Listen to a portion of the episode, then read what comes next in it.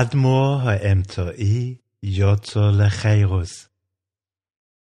Heute, am 10. Kislev, wurde der Mittelorer Rebbe im Jahr 1826 aus seiner Haft in der Stadt Witebsk entlassen. Am Cholamoed Sukkes war bekannt worden, dass Informanten ihn bei den Behörden denunziert hatten. Und der Rebbe erzählt weiter. Am ersten Tag vom Parshas Neujahr, dem 28. Tischrei, wurde er von mehreren Beamten aus Lubavitch begleitet. Am Nachmittag kam er in Dobromysl an und sagte dort den Maimor Mayim Rabim.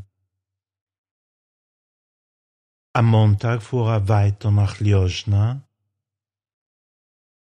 wo er den Maimor Rechofeo Rishbe sagte.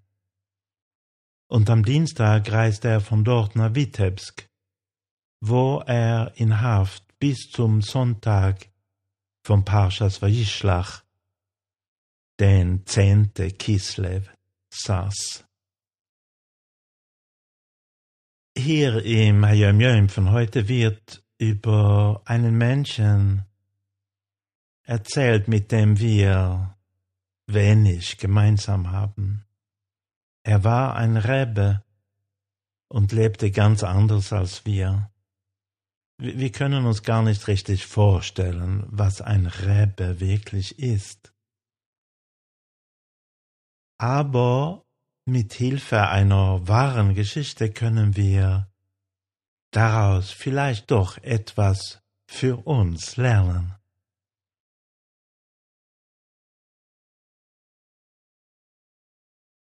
Während seiner Inhaftierung wurde der mittlere Rebbe von den russischen Behörden respektvoll behandelt, und sie versuchten wirklich die harten Bedingungen zu erleichtern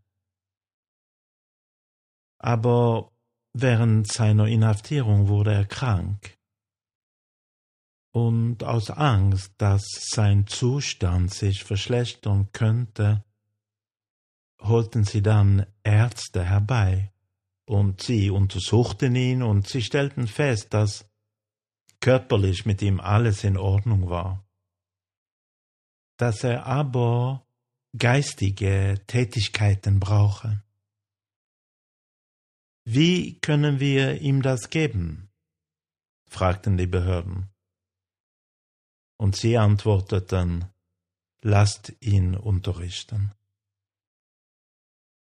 Und so brachten die russischen Beamten jeden Tag eine Gruppe Chassidim zum Mittelorer Rebben. Und der Rebbe sagte ihnen jeden Tag einen Maimer vor und tatsächlich verbesserte sich sein Gesundheitszustand bald. Der mittlere Rebbe konnte nur gesund bleiben, wenn er seiner Aufgabe nachging. Und so ist es auch mit uns. Auch wir alle haben unsere Aufgaben, die Welt heiliger zu machen. Und wenn wir uns ihnen nicht stellen, dann leiden wir. Es geht uns nicht mehr so gut.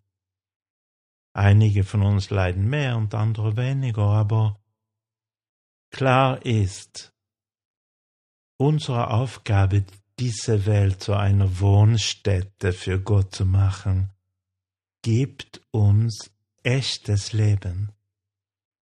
Und vielleicht Vielleicht kommen wir dann aus dem Gefängnis frei.